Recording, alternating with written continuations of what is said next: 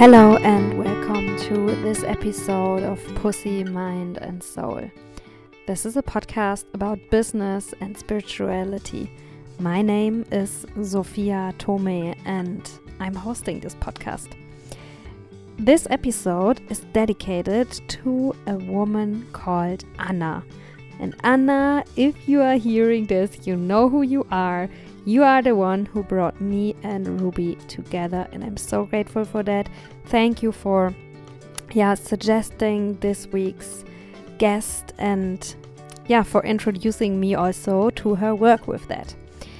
Um, so, who is Ruby? Ruby May um, started exploring menstrual cycle awareness because she was interested in feminine leadership. And um, yeah, in this podcast episode, we have a really wonderful conversation about hmm, how the world would change, how we change, how the way we work and wonder about being alive changes when we are living more and more cyclical in alignment with our cycle. She shares a bit about her story, um, what the topics were that she worked before, and also um, she's in a very interesting moment. And um, about this, we also talk because I was in that moment before too, and I will be again for sure. And I'm sure you know this moment too. It's this moment when the old is not quite right anymore and the new is not clear yet. So, we also talk about this.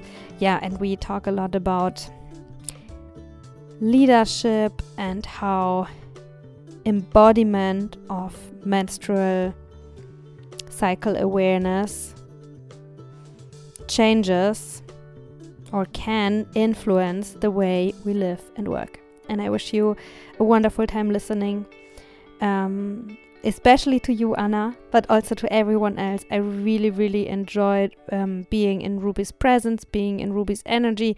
I felt so calm after this conversation. And um, if you feel touched, inspired um, by this podcast, and you would like to give something back, then um, consider donating via the link in the description. It's a simple PayPal link, and I love to receive. Uh, um, amounts like 11 euro 11 or 7 euro 77 you donated to this podcast already and um, i love it and um, if you feel inspired also type in a few words um, because i read every single um, note that comes with the donations and i'm so grateful and it feels so good to receive that from you.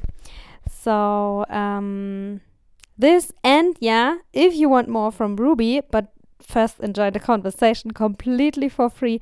And if you want to dive deeper into menstrual cycle awareness, into exploring your own cyclical cyclical nature, um, together with Ruby, then check out the show notes because there I have many um, links for you um, to her upcoming programs and offerings. And yeah, maybe that's something for you. Enjoy listening. Thank you, Anna. And um, that's it. Hello and welcome to a new podcast episode. And I'm not alone, but Ruby is here. And um, yeah, I'm super calm excited. I'm very happy to yeah spend a really nourishing time with you now in this conversation and to learn more about you and your path and your wisdom and your questions. Yeah, but first of all, welcome and thank you so much um, that you took the time and that yeah you want to be here with me and with us. Oh, thank you for the invitation. Happy to be here. um, so the reason why you are here is because someone uh, made that wish. Someone asked me, "Can you invite her? She's amazing. I really would love to know more about yeah her path and how she is doing things, living life, um, getting work done." And I just told you off record, and I'm gonna tell it again. I just had a little second of panic and I was like, oh my God, I don't know who she is at all. I'm not prepared. I, I haven't read through your CV. I don't know what you've done. But I think it's actually um, a really good point to start from. Um, so if you would be me, how would you introduce yourself? Oh gosh. How would you like to be introduced? well, it's tricky, no? Like I I really struggle to put myself in some kind of category because if you look at my path, it is always evolving and changing. So I can tell you the kind of themes that I've been researching and working professionally with. So um, my background is working with intimacy and human connection and sexuality. And then I moved on to working more with women. And my research over the last years has been exploring the deep nature of the womb as a map of the feminine. And there's a kind of activism in that because I feel like the world is calling for us to come more into balance with these, whether you want to call it feminine or something else, but it's about balance and integration within us, regardless of gender.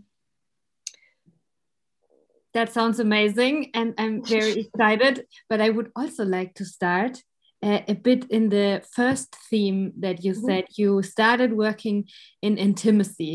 Uh, mm -hmm. How did you get into this? How was it? And uh, when was it, maybe? And mm -hmm. yeah, and then I have another question. But first, I want to hear the answer. yeah, and if I go into too much detail, you can tell me to like skip bits, or because I'm yeah, I don't want to go overboard. But in my previous life, living in London, um, yeah, I this was the last time I had a normal job, um, which was about 20 years ago. and I remember I walked into this beautiful erotic boutique. It was called Coco de Mer. And I got really angry that I couldn't afford anything in there and that as a woman i had very few options 20 years ago. I either had like really kind of cheap tacky made in china or really high end and so i decided to create my own business making kind of burlesque inspired accessories and costumes. And i started this beautiful exploration yeah researching different facets of my sexuality through costume basically and um, and I just loved how kind of playful it was. I loved the kind of theatrical parts of burlesque, how it didn't take itself so seriously, and and it was the first time I'd ever seen women express themselves sexually in a way that felt empowered. It blew my mind. I had no inner software for for that, and so I, I immersed myself in that scene, and it became apparent after a few years that I something else was waiting for me. And so I moved to Berlin. I put away the sewing machine and I felt like I wanted to work with sexuality and healing and spirituality, but I wasn't quite sure what because I'd heard about Tantra, but like the image of like wearing a lungi and holding an incense stick, just like that's what I thought Tantra was. it didn't really connect with me so yeah, I went on an, a deep exploration into yeah, working as a sex worker for a while. Um, there's lots of stories I could tell you there, but I won't go into detail now. And it kind of became subtler and subtler and subtler and less and less about sex. So, what I became more and more interested in is, um, yeah, like what happens when we really meet, what role does shame play in how able I am to just be me or hide parts of myself? What's my relationship to my body? What's my relationship to who I am beyond my body? How is it for me to freely give? How is it for me to receive? The dynamics between men and women, throwing gender out the window, and what happens when we just meet as humans. So, all these different questions became part of my research. Mm. Yeah. What you have started to describe in nearly every sentence, I think, is also uh, this act of or the transitioning you you mentioned that there was a time when you knew you felt like your new profession your new normal job was gonna consist of certain elements mm -hmm. but you you were so you had a feeling but you were also a bit clueless how exactly is it gonna be and mm -hmm. um, how will i get there and i think this is what so many people experience that they somehow feel okay this is going to be my dire direction maybe something with that or something with that but how do i get more clarity? How do i get there? Mm -hmm. you just said you went on a deep exploration to figure that out. Is it true? Um i guess yes and no. So um yeah, it's funny uh, connecting my experience back then and now who I am now, able to like look back. Um, but I, I think I've always had a really strong intuition, mm. and I've always had a sense of, yeah, like what feels truthful and what doesn't feel truthful, and just kind of trusting. Um, that things will reveal themselves as and when they need to. And what, what I see a lot happen is we feel like we need to have answers and we need to have an action plan and we need to be strategic and we need to know what happens next. And I think it's really common to, to know that something's not quite right for you and the weather is changing and something else is on the horizon and to say this is not quite right and still not know what comes next like that's just life and I think I discern between, I call it little me. So little me is like Ruby, the human Ruby who's who wants to like figure everything out and use her will to create a plan. And like big Ruby who's connected to some kind of intelligence of life that's at play where I don't have to worry. All I have to worry about is like what feels true and what doesn't feel true, and take the little steps that life offers to me and have courage to go there. But I don't need to like worry about how it's going to work out because you know life is amazingly intelligent we've done millions of years of evolution so there is some kind of unfolding that i can just uh, trust in mm. but it's not always easy. Yeah. yeah. What makes it easier for you?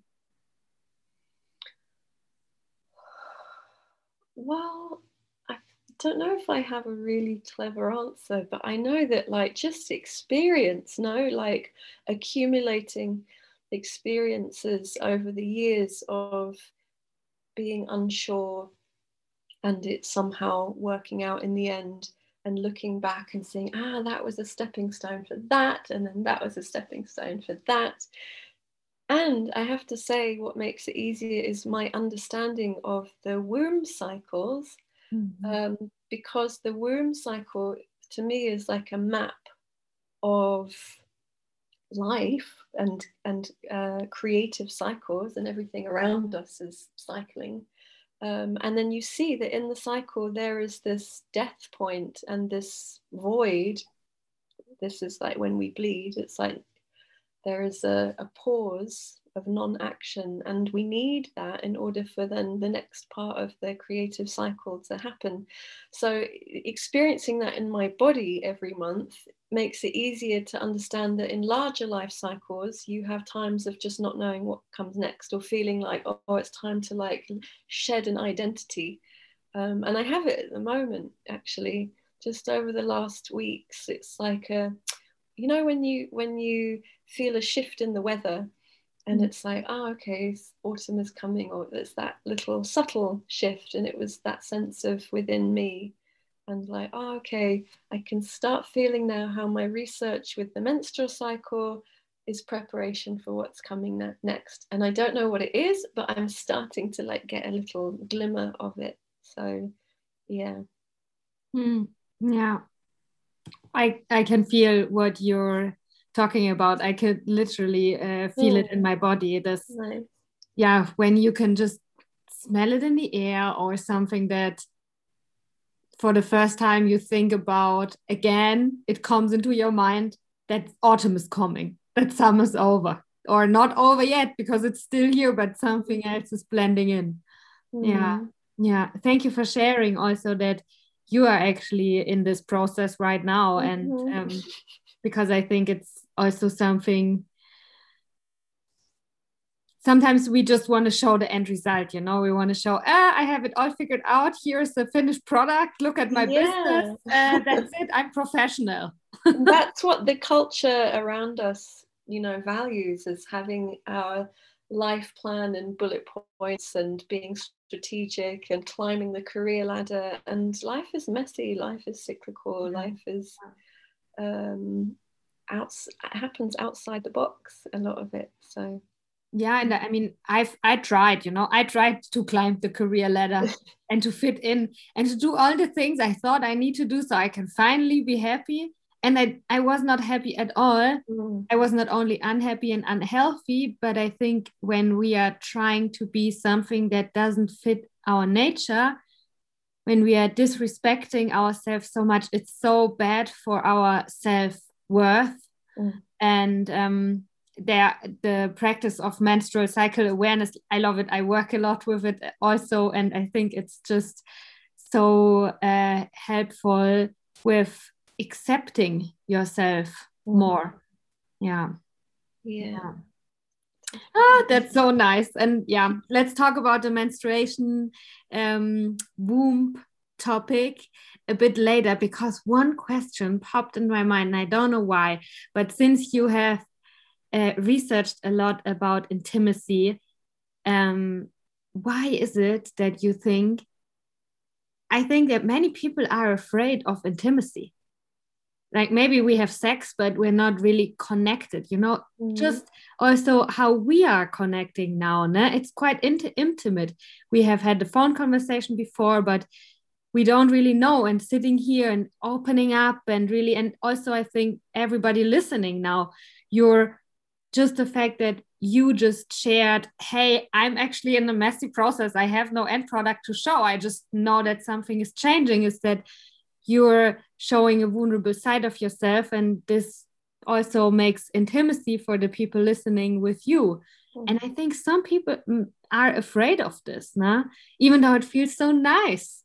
Um, why do you think that is? mm. Wow, in a word, I would say shame. Mm-hmm. Like, shame is something that I think to a greater or lesser degree we are, we can all relate to, and it's the sense that I'm not okay as I am. Mm. And then you can ask, okay, why, where, why, where does the shame come from? And I think a lot of it has to do with early attachments with our parents and not having our needs met. Um, you know, you can go down that route. But I, I heard a, a beautiful story the other day. I was listening to a podcast by someone called Zach Bush, who's this very handsome doctor.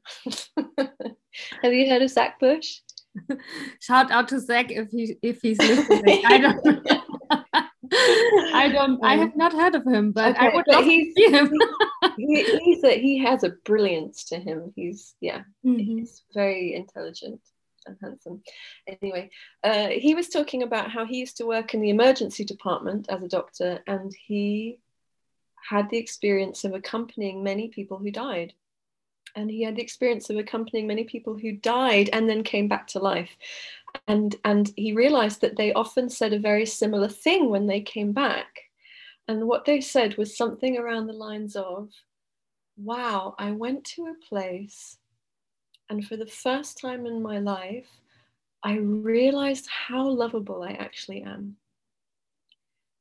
And it really made me think like wow maybe there's just something about this human experience that is just something we struggle with you know, we just all somewhere inside, most people, maybe not everyone, but everyone I've met, I think, struggle to believe that we are actually inherently good and lovable. And then if we struggle to really trust that, then it's scary to show ourselves and be potentially judged or, or rejected by by someone. Mm. So yeah, and I think you know we live in a culture as well. We are products of our culture, and we live in a culture that doesn't value vulnerability and, and thinks of it as weakness. Um, and strength is somehow being impenetrable and we have a very narrow idea of success. And yeah i think there's a cultural movement with more and more people especially through the pandemic where connection was lessened. Like wow we really need connection to feel good and there's something around like having that, those honest moments with other humans where we let someone in that is a form of nourishment, isn't it? Mm. So, yeah. Mm. Oh wow, that's amazing! The story of um, yeah of this doctor. Yeah, maybe uh, that's also what life is about: trying to figure it out.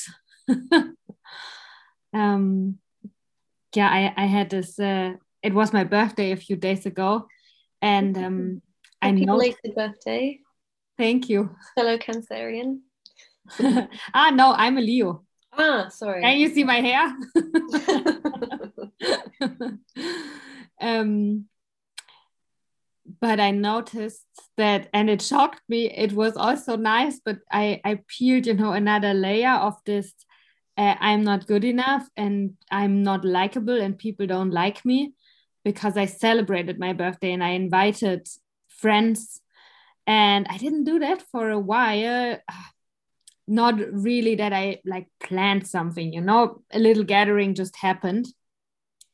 And then I was like, yeah, I know why I didn't really do it because when I'm being brutally honest, I thought for a while that nobody would come or nobody really likes me, you know. And this birthday, I peeled off a layer of this and I'm like, there are people they really like me. Otherwise they would not come to my birthday. Yeah. Yeah and um i love just to respond i just i love birthdays because they are so vulnerable and we all have one and we all know what it's like to like feel a bit yeah vulnerable with that mirror of like wow how many friends do I have? How many people really care about me? And there's something so precious about how we can all relate to that. Mm. Yeah. I would like to learn a bit more about your deconditioning and um, shifting process from the normal uh, working world to the natural working world, let's say. So you mentioned it was 20 years ago that you had your last job. Congratulations. I guess many things you you maybe forgot or they are maybe quite far away already. But is there something that you still remember that was when you got out of this, okay, idea of success, idea of how you need to work, idea of how a life needs to be? something that like a milestone that was important for you to decondition? Uh, that's the first part of the question. And then I'm curious to know after 20 years, are you done with the deconditioning or is there still something that sometimes you wake up and you're like, damn, I still have the office inside of myself, even though oh. I'm outside of the office? Great questions. Um, so wait, can you repeat the first one just so that I really understand it? The, so, you uh, asking uh, about you, milestone. Mm-hmm, in this process of shifting out of a normal job, yeah, what were important steps for you? I mean, I I, I think if because I wasn't really in the working system. I hadn't, you know, I, I, had a job, I was working in a garden centre where we trained disabled people to work with plants, and I think I only lasted a year there or something. So I wasn't really ingrained in the sort of working in the world of employment. Um, and I think I just I think what what helped me the most was that I felt real fire inside. I felt so connected to my dream and my vision that I didn't have space to worry about whether I would earn enough money and it would be okay and um, it would work. I was driven. I was really driven, mm. and um, and that's what I like to share with people when they ask about like, well, you know, don't you get a don't you feel fear before like you know doing a big thing in the world standing on a podium and talking to people or doing a new workshop? Or it's like of course i feel fear but i also feel so much like fire with the drive and the vision that that's what i just choose to focus on. Um, and that that sort of like helps me um, but yeah now now i i'm living with someone who's in the process of becoming self-employed and now i can see it from from her angle and it, it's a huge step if you've been in employment for a long time mm. um, and and it can i can see how it can feel really like a big change and really shaky um, and the truth is i mean in germany for example i don't think it's so easy to be self-employed. It feels like the government supports you know businesses and um, it's not really that supportive for um, lower income self-employed people. And yet my guiding principle in life has been that there is such a thing as i'm going to use the word alignment i don't know maybe some listeners can relate to that and some not so much and what i mean by that is that um, sometimes you have this like full body fire joy, pleasure reaction because you feel like it's your purpose somehow. You just feel like, yes. And I really, really trust that feeling. And I trust that if you feel that and you make the steps and you listen to the signs of life when to make those steps, um, that you're held somehow and that you'll be taken care of. Mm. Um, and and you can expect miracles. now I'm like been rambling and I don't know whether what was the sec the second ah the conditioning.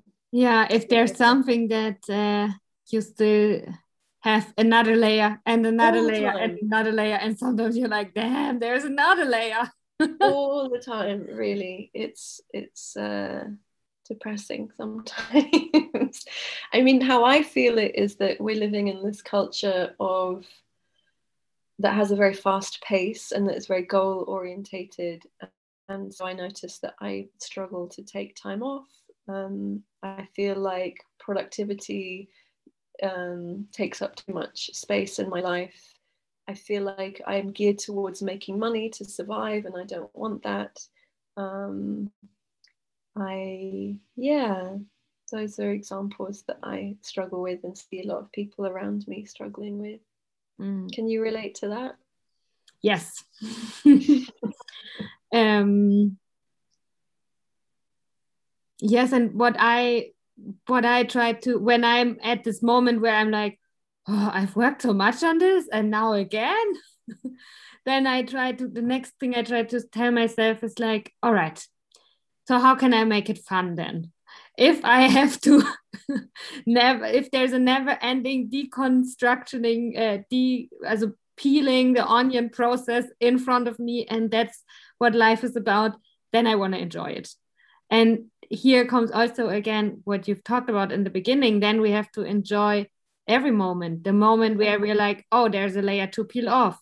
The moment where we're like, kind of starting to find an entry, how to peel it off the moment when the layer is off and it feels mm-hmm. very naked and vulnerable and also yeah like all the moments i think that's uh, what i try to then do that i'm like okay how can i make it fun how can i enjoy it if that's what life is about i'm going to enjoy it yeah i think that's really important and it speaks to this dangerous combination of like spirituality personal growth with these capitalist sort of goal orientated values and how there's the feeling of whatever work I do on myself, it's never enough. And I have this like end goal of what I'm like when I have no more negative conditioning and mm-hmm. um, you know i've worked on all my themes and i'm just like showing up like a goddess and yeah mm-hmm. we're just going to be miserable if we feel like we're only going to be satisfied or, or love ourselves or be in acceptance when we reach that goal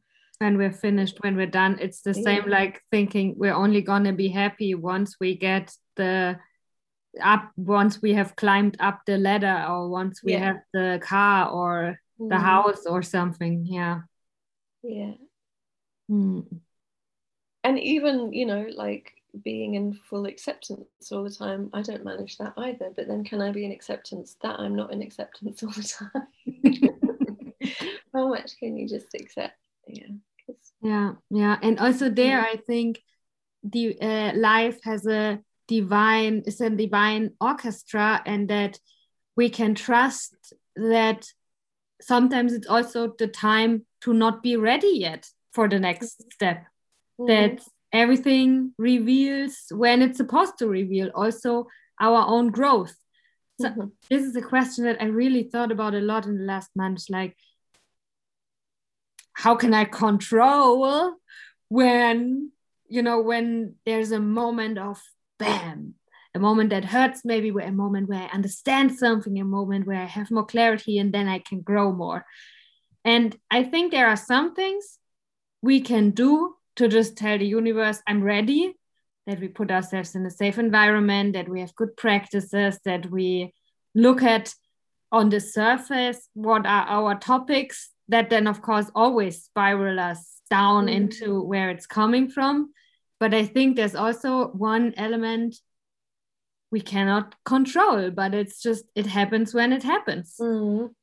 and i think the gift in that is like humility and that's also something that's culturally just not valued at all right it's like the opposite is like cockiness and arrogance and like the sense that you should be able to control things and i think that's why the world is so screwed up and i think that that surrendering control and feeling our smallness somehow in the larger picture is a really beautiful thing, but not always fun. Mm. Mm. Yeah. So, can you dream a bit with me? Because you're also in the work around menstruation and feminine leadership and flowing and just creating with different energies um, mm-hmm. not just with let's control and do everything mm-hmm. so um, how do you think the world will look like when more and more people are doing this like you think it's gonna be heaven on earth or do you have some visions about what's gonna happen yeah that's the question hey i love dreaming into that with other people as well who um, live cyclically or practice have a practice around that. Um, I think to to sort of fall into thinking it will be a utopia is dangerous, but I do have a tendency to think of it as being utopia. yeah, I think um,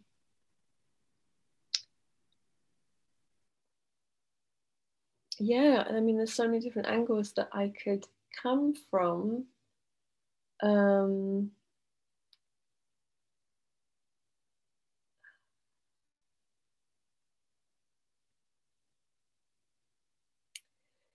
yeah, I mean, when we are not rushing ahead and um,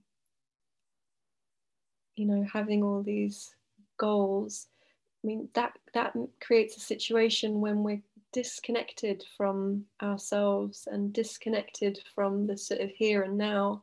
And so the practice, the practice of living cyclically, living really closely connected with the rhythms of your body, and it cultivates a sense of sacredness and a sense of respect for life. And of course, like if we had a sense of sacredness and respect for life, then I think so much would change the way you know that we're just disrespectfully extracting resources from the planet um, and the way that we are treating humans um, I mean, it would, yeah, obviously just touch on everything. I think we would make better decisions because we would really feel into what's needed and in service to life. I think we would be more comfortable with death because we realize that death is part of life. So I think we would have more kind of sacred rituals around death and be more comfortable with children confronting death as as we grow up. Um, I think we'd be more comfortable with like just saying, "Oh, this isn't working out anymore. Let's just like let that go." Um, in some ways, I think we'd be slower and our progress in inverted commas might be slower because our whole pace would slow down. But I think that um, in one ways our evolution might speed up because we're spending more time like listening and connecting with the here and now and like because the menstrual cycle is how and and there's sort of map of a cycle is how evolution works it's like something is born and then it then uh, dies and creates the compost for something else to be born and it's this continual cycle. And so um, yeah i don't know if any of this makes sense. I'm hoping some of it does. I don't want to get too conceptual. Mm. On a very practical level there'd be way less burnout and that would be a very good thing because that's one thing that i am really seeing everywhere and, and younger and younger women as well mm-hmm. suffering from burnout and so yeah.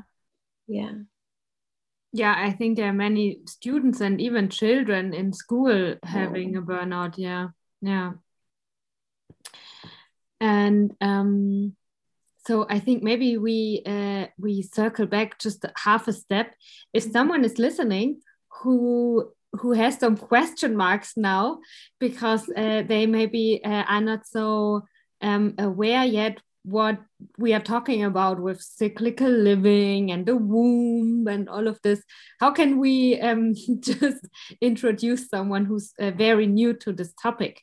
Yeah great. So I could say that um, due to the uh, cycling of hormones in the female reproductive system, which is mainly estrogen and progesterone, um, that your womb has a rhythm of between ovulation and menstruation where actually every day you will have access to different skills and might have different challenges and this will just be changing throughout the whole cycle. So that when you develop the sensitivity um, to notice those changes you can really play with them and make them work for you. Um, and you can learn how to really manage the challenges in a better way or even like find some of the gifts in the challenges. So for example in your premenstrual phase which is famous for you know, giving you symptoms of overwhelm or being bitchy or um, irritable. Um, that this is actually when, for most of us, we need to slow down and we just become more sensitive and we become more able to discern truth from non truth. We become like our bullshit detector is like heightened. And so if you ignore all these things, and you don't know about it, then you can become really irritable and moody and overwhelmed. But you can learn how to really, you know, turn them into superpowers and make it work for you. And so the the general sort of overarching headline is that if you have a womb in its cycling years, so when you are menstruating until menopause, your body is designed to recalibrate once a month and so it means that unlike a man's body that's kind of designed to uh, just go go go go go with the you know circadian rhythm of resting at night our bodies are designed to have a sort of current of energy that moves us out into the world and we can be active as we approach ovulation. And sometime after ovulation our energy starts coming back down we become slower, more internal, more sensitive. And at menstruation, our bodies are designed to rest. And there's a kind of reset that happens, and then we start the cycle again. And so, yeah, what would the world be like if we really lived that, but also used that principle of cycles? Because you know, we have seasonal cycles, moon cycles, plant cycles, everything is cycling all around us, and yet we don't have that consciousness in our cultural mm. narratives and and maps. Mm. Um, I think sometimes for nature we have it because it's just more powerful. We cannot say we don't want snow now; it needs to be sunny. We cannot mm. say that, and um, yeah. But we don't work less in winter yeah that's true. Yeah yeah. We mm. take vitamin d so so we are not becoming like this in, in this depressive or mm -hmm. hibernation mode yeah. Um how did you how did you find it? I mean you have it inside of yourself literally but how did you wake up to this? Uh, did you have to? Did you have like pain or um how did you yeah how did you get introduced to the menstrual mm. cycle powers because a lot of people their entryway is through challenging symptoms and for me it wasn't actually okay um, but i was exploring at the time there was something that really fascinated me and it was like when a man and a woman come together in a heterosexual dynamic what happens when the woman leads their encounter. Um, I became fascinated in this because it it um, yeah it plays on many different things that we have this I say we maybe you can relate to this maybe not but this real desire to surrender and um, relax and let go in a sexual encounter and yet often if you just are passive things don't happen in the way that your body actually needs it and wants it to happen. So you know life is inviting us to be really connected to like our needs and wants and boundaries and and and our capacity for leadership. And there's so much missed potential often in erotic encounters where it feels like the woman has a key of where to lead the man. Um, and so i just was interested in leadership and whether women might have a different style of leading. And I know that's controversial because you're putting people into boxes based on gender, and you know, we all have everything in us. But I just became interested in female leadership. And then I thought the best way to discover that was to research the womb. Um, and around that time, um, yeah, based on this sense of like if that the body has secrets and keys and maps that can help with, with this inquiry. I received a newsletter from the Red School, um, which is a fantastic um, school in the UK, and I could really feel like the place that they were writing from. You know, like with social media and all this information, it just like nothing really like hits you. It's like surface layer a little bit and it feels like we're all generating so much content that it loses its gravitas its like ability to deeply penetrate and touch you.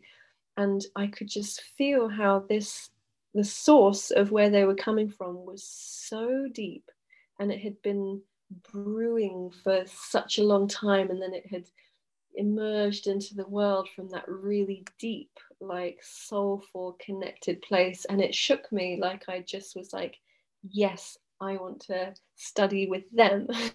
And so i did a training in menstruality uh, leadership. So menstruality is a word that i think they came up with. And it's basically the um, yeah connection between menstruation and a sort of embodied spirituality. So, menstruation yeah. and embodied spirituality. I know the Red School. I know the newsletter you're talking about because I received. Uh, oh. I received it just a few uh, days, or I think okay. last month they opened the. Is it the that they open only once a year? Is it this program? yeah i think it's changing because of like covid and everything so i'm not sure yeah. like what it is at the moment but yeah yeah so um I, I, know uh, I read the book uh, and I think they are amazing teachers around menstruation. And since you were like immersed in their business also and in their training program, I'm curious to know what was your, what did you see, what did you feel, what did you witness in their business um, around that? I guess they're building this wonderful business in a aligned way in a menstrual aligned way nah? Mm -hmm. was there something you noticed when you went to this training and you were like wow that's amazing um, was there something in particular that left you in awe and that uh, touched you that you would like to share with us that just the whole world knows a place like this is possible um, gosh, let me feel into that. Um, so I just remember being at the in-person training because now at the moment it's online. So, but back then it was in person, and I think they will do in person again.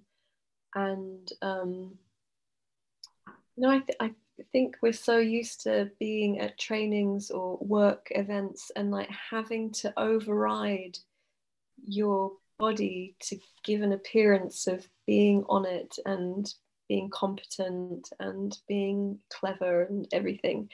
And it was a beautiful example of how every woman was invited to just really be with where she was in her cycle. And that rather than a bleeding woman who's like, okay, I'm, I'm just going to lie in the corner here with a blanket over me, rather than that be seen as oh well she's not really participating or oh she's not really in her strength it's like wow she's in a very special state right now and she is uh, potentially receiving beautiful downloads visions dreams she is in a deep listening in a way that other people aren't able to be it was just a real trust that every way we can show up has an intelligence and a, a, strength to it. So that there's definitely that was a beautiful imprint in me. And yeah, I really feel like the world needs more of that. Um, and it, it's really touching, like when we are facilitating something or at a work meeting or something, the more we're able to make peace with how we're feeling and kind of hold ourselves in that, if we reveal it to someone else, usually it creates connection and empathy. And if it doesn't, then maybe you're not in the work right work environment if someone is really going to hold that against you.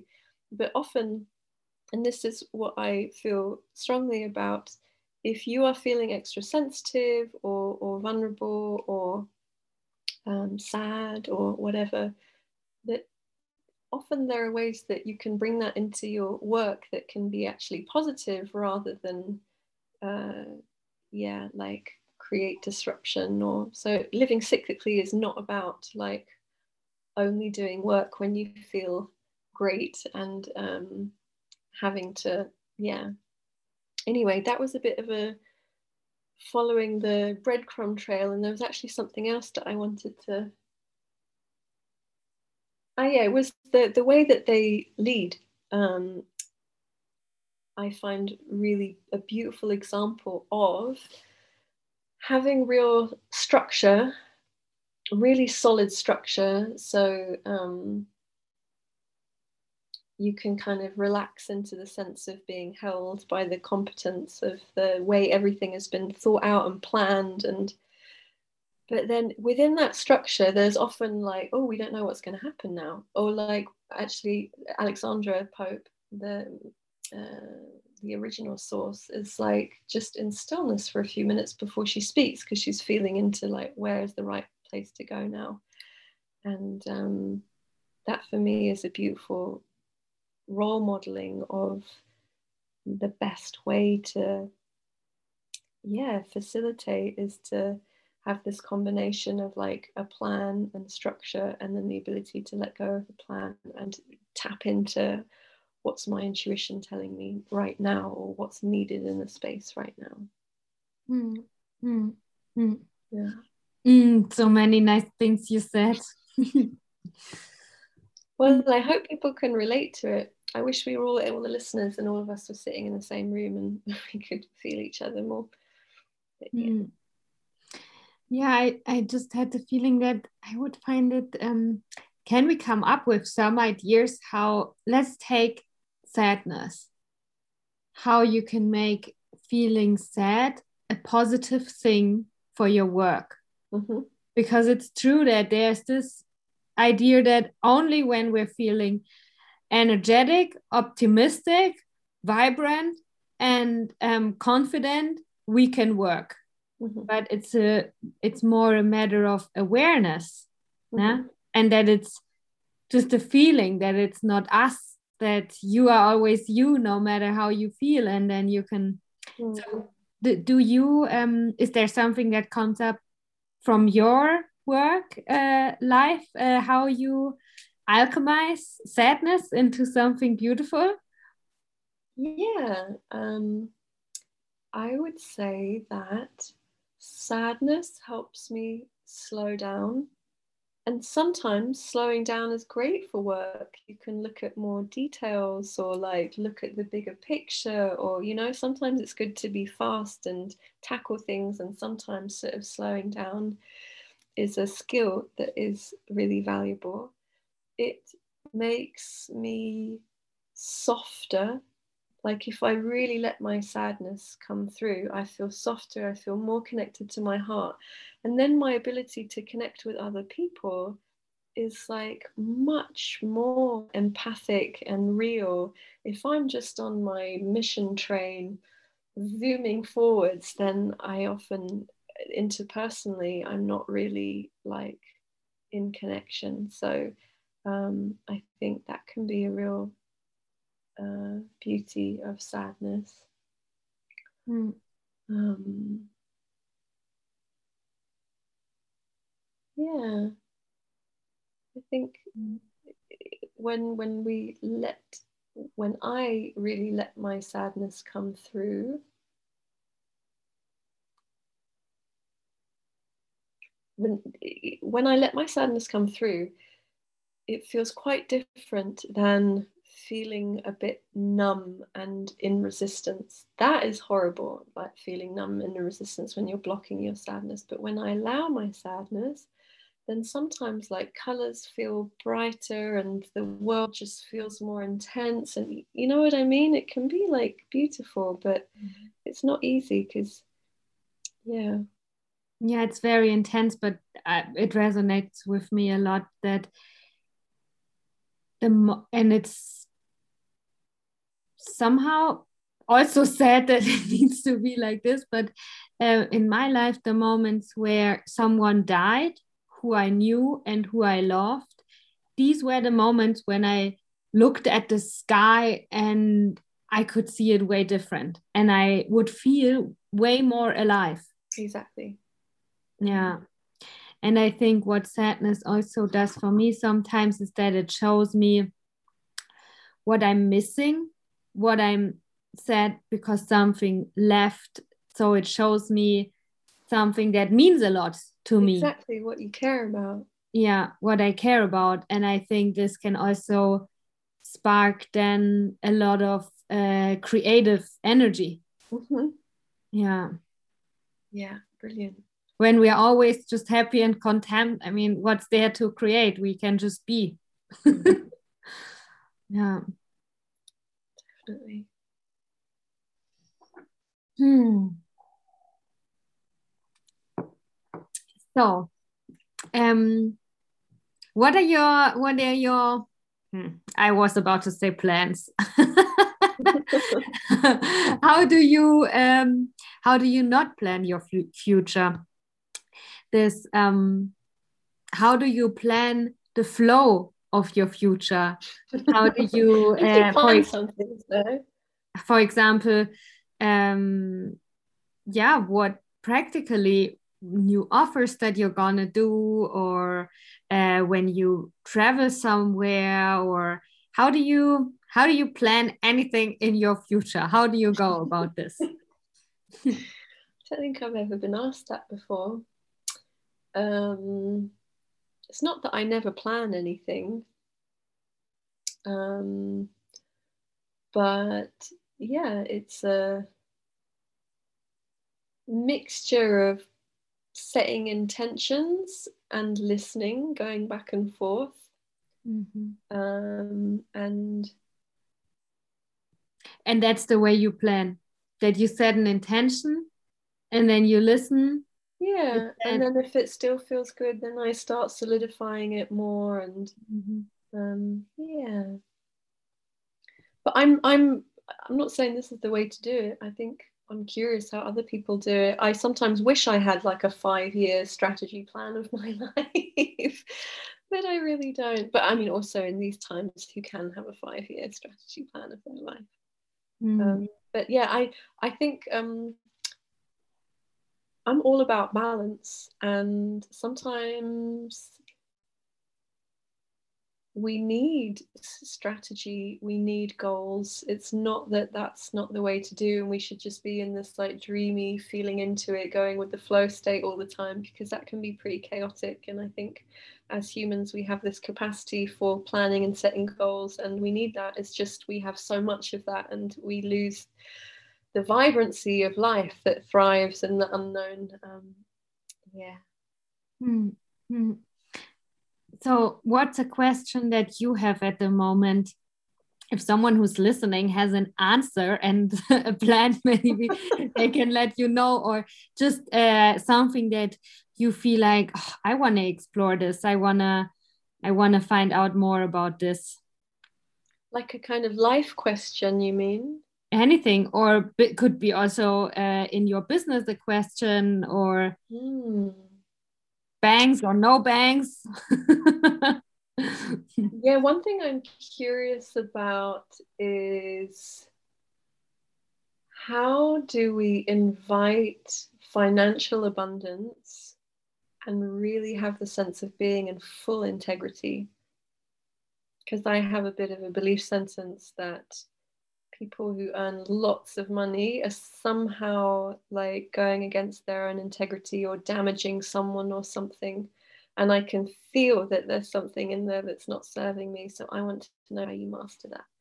Mm-hmm, mm-hmm. financial abundance and full integrity. Yeah. And mm-hmm. yeah integrity is something that's just really high on my value list. I really really value the sense of like my actions are really in alignment with what feels right for me and the world. Mm-hmm.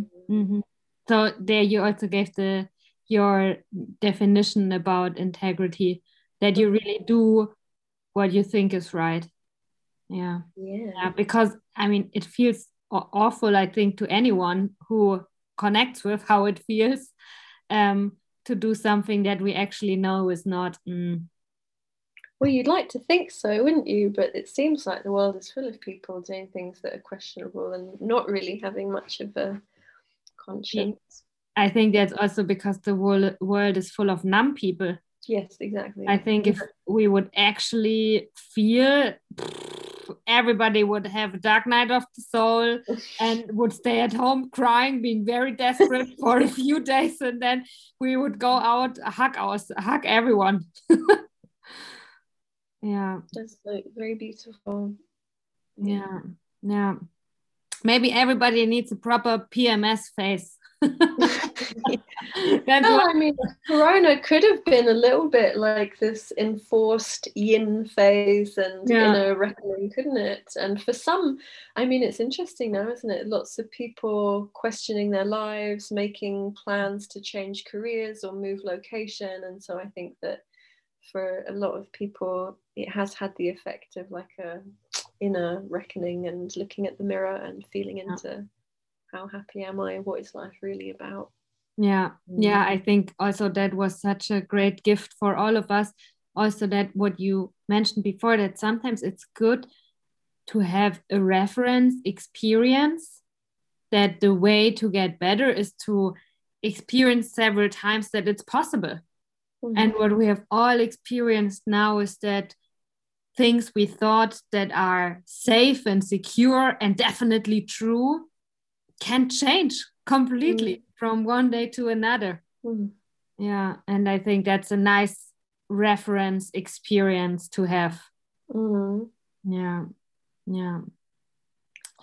So uh, towards the end, before I, I leave it a bit open for you, if you have anything else to say, I would like to ask you, um, for everyone listening who has a womb and who has a menstruating womb, if there's one thing you could really not just tell to the person's brain, but really to the person's soul and heart, if there's one thing that you could have everybody really integrate into their beliefs, uh, what would you what would you tell?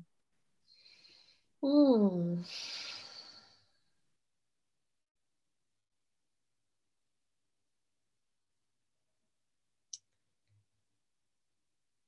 Yeah, I would say that hidden away inside us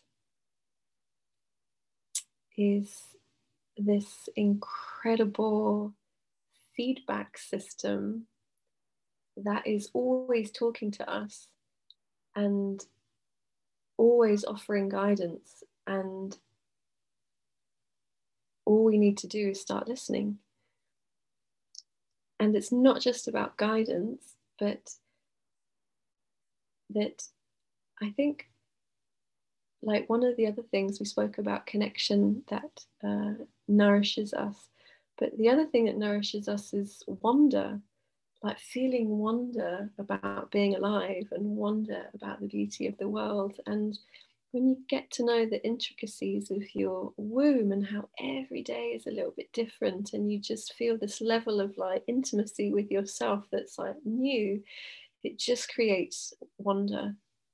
And I have found that that helps me take better care of myself and the more I take better care of myself, the more my self worth and my sense of like being lovable, being a queen, being wonderful grows. And the more that grows, the more I take care of myself, and the more I take, you know, it's like a, a spiral. So, yeah, just listening and noticing to the womb. And doing it in connection as well, because you know that can be a bit of a lonely thing. Um, and so finding other humans with wombs uh, to share about what you're experiencing um, i think is fantastic. So yeah my online course which i thought was only going to be an online course now is like a community as well mm-hmm. which is yeah a huge gift Okay, so now I'm curious. Tell me a bit more about the online course. well, the, the online course is um, a program of 13 weeks, and I wanted to make it that long because I wanted you to experience like three cycles and be able to look back and see some patterns in your cycle and that the change really lasts. It's not just like a weekend learning information, but like a really embodied experience where you're you're embodying the wisdom of cycle. Um, and so I think the last one will be in September. I think the end is in sight for my online course. I've been doing it for two and a half years, and I have 40 people who are in the kind of inner circle collective. We meet once a week. I offer drop in calls where we share about what our wombs are revealing to us or just like personal processes. We have um, an outside expert who comes in once a month and offers a learning session. So the last one was on yin sexuality, the one before that was breast massage, um, lots of cool topics. And yeah, that's been the biggest part of my life over the last two and a half years is designing the online course and then enjoying the community that has arisen around that. If people would like to join, like mm-hmm. me now, How can I do that? yeah, you can just go onto my website and your it's knowyourflow.com with little dashes between the words, and um, you can sign up. Yeah. I would love to also join the drop in. I, I imagine it as very wonderful to yeah be in a community in a circle to talk with other menstruators and conscious menstruators. So what did you find out? And yeah, I, I need to continue asking one last question. um, is it that sometimes the people in their menstrual cycle find things, explore things at the same time that are also meaningful for the collective at this time? Like, um, someone had told me recently that there's this man who brings together people in a room who share their dreams. Mm-hmm. And then it sometimes happens that one dreams of a tiger that he got killed by a tiger and then the other person said i was a tiger in my dream oh, and wow. then so collective consciousness uh, practices nah?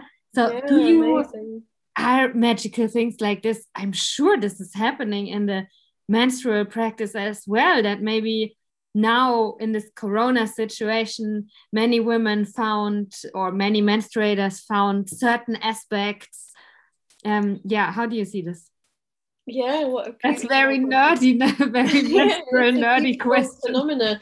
I mean maybe less intricately and more like um generally there's so many like common themes that i feel like we are integrating on a collective level like an addiction to busyness and doing that most women who start practicing cycle awareness the autumn of their cycle which is the premenstrual phase start speaking to them loudly and they look at their relationship to slowing down. Um, and um, but hang on there was something else that i was gonna what was i gonna say? Came up for me while i was listening to you.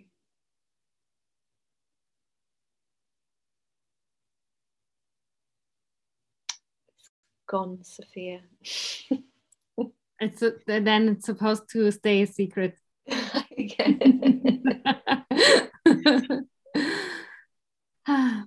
Ruby. Oh, but no, now I remember. okay. Yeah, I, I think that the whole phenomena of PMS mm. is a kind of collective yeah, like it's a collective phenomena where this suppression and rejection of the feminine is starting to like is starting to whisper starting to scream in some cases for us to wake up mm. um, I, my sense is that a large part of pms and pmdd is a response to patriarchy and mm. the ways that we are ourselves just yeah um, oppressing our bodies and emotions. I feel so too. Yeah, it's like a revolution from the feminine. Yes, that we cannot suppress because she's just so powerful. If you want or not, you have this power inside of yourself, and it's coming out. And I think it's also it's the healing, not the not the disease. And uh, I think also it's actually a very healthy reaction to an unhealthy culture. Yes. Yeah. um, thank you so much. I enjoyed this conversation a lot, and I'm so yeah, happy that we, yeah, that we connected a bit more through this. Um, thank you everyone for listening. Can I make a little shout out for a project that I'm working on? Is that of okay? Course. Everything. Okay, uh, tell us about it. I'm really excited. I'm about to launch my fundraising campaign for a game that I've developed, which is called the Connection Game. And it's basically taking all my research on human connection um, in my previous work before honing in on more cycle awareness and turning it into this game where you can play one to one or invite friends over. And it's basically different categories exploring different kinds of connection for anyone who just wants to experience more nourishing and soulful connection in their lives. And I've been taking it around the world and it just brings joy wherever it goes and i'm so excited to raise some funds to buy the first 500 copies um, and so that will be going online shortly and it's there'll be limited editions so anyone wants to have some oh my god that sounds amazing because uh, since like i don't like drinking alcohol i'm also i love meeting up with friends and inviting friends over but the typical let's eat until we all feel a bit sick exactly. and drink until we all feel a bit drunk. It's not nourishing it's not yeah. serving me. And i was like always kind of playing. I found one game that i find nice especially if people don't know each other if you're mm-hmm. inviting different friend groups. Uh, but i keep playing the same game oh so you can be one of my customers. Yes i will be. I think it's a wonderful idea. Yeah yeah yeah i think so often we're in a group and there's that sense of like missed potential. It's like we could be you know and then you go to like workshops and festivals and you kind of outsource a facilitator to like help you connect deeper. And this is just like you can fit it in your pocket. Yeah um, and, yeah yeah. I think it's the whole reason why we meet up because we want to connect but then we don't know how so exactly. the tools we have is food and drinks thank you for making a new tool and thank you for, yeah. for talking about it. Share it yeah of course we will put a link in the show notes yeah. um, i think this fundraiser it needs to happen yeah i want this game is there something else you would like to share no, just thank you so much for the invitation. I've also really enjoyed uh, connecting. So yeah, thank you. Yeah, you're welcome, and I'm, um, yeah, I'm already excited about everything that's uh, coming in the future from me, uh, from you, from us. Maybe you know, I'm just, um, yeah, happy to explore what else wants to wants to happen. But I'm sure this conversation wasn't the last thing, and yeah, thank you for everybody listening. Of course, we are uh, very open to receive your like comments or messages if there's anything you would like to share. Um, all right, then goodbye, everyone. Thank you for listening and thank you for being here with us. If you enjoyed this conversation with Ruby as much as I did, and you would like to connect deeper with her and um, yeah, learn from her, receive some of her energy and offerings, then I highly encourage you to check out the show notes because there you can find a link to Know Your Flow, which is her online course starting at the beginning of September. And as she revealed in the podcast, it's probably gonna be the last time. So if you're curious about hmm, exploring the magic of your womb with Ruby, um, I think it's gonna be a beautiful journey. And um, yeah, so maybe this is for you. Also, she offers these monthly community calls in which you will very likely see me very soon because I think it's an amazing idea. Um, if this podcast inspired you and touched you in some way, then I would love to hear your feedback. And also, I love to receive donations and energy exchange. You can send me 5 euros, 10 euros, 20 euros with a few ni nice words via PayPal. And this link you can also find in the bio. Um, see you next time is not quite fitting because you mainly hear me, so hear you next time.